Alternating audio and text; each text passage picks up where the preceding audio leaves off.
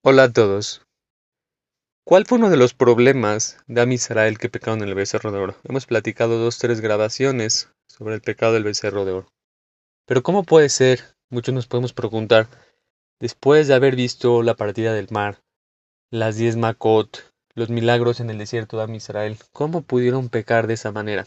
¿Cómo pudieron traicionar a Hashem?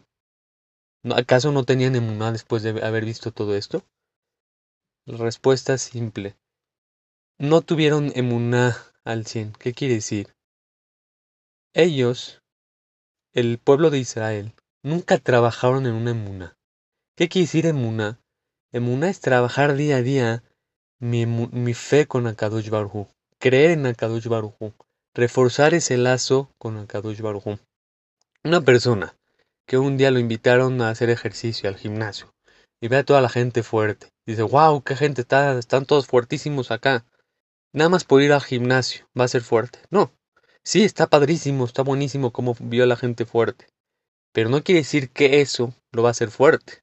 ¿Cuándo es cuando la gente empieza a ser fuerte? Cuando empieza a trabajar diario los músculos, cuando empieza a trabajar diario la condición física. Después de trabajar diario la condición física, día tras día es cuando va a tener fuerza, cuando va a tener mejor condición, los músculos más grandes. Asimismo, o, pasa con, con, nosotros.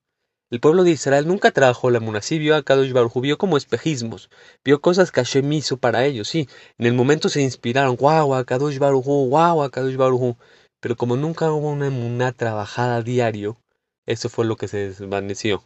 Por eso mismo nosotros tenemos que reflexionar y trabajar a diario en la muna.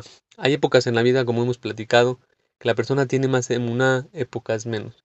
Pero la persona tiene un, un de trabajar la emuná diario en Akadosh Baruj trabajar su fe, pensar en Akadosh Baruj diario. Mientras no trabajemos, sí, puede ser que tengamos épocas de emuná, pero mientras dejemos de trabajar esa emuná, se puede desvanecer en cualquier momento. La emuná se trabaja a diario.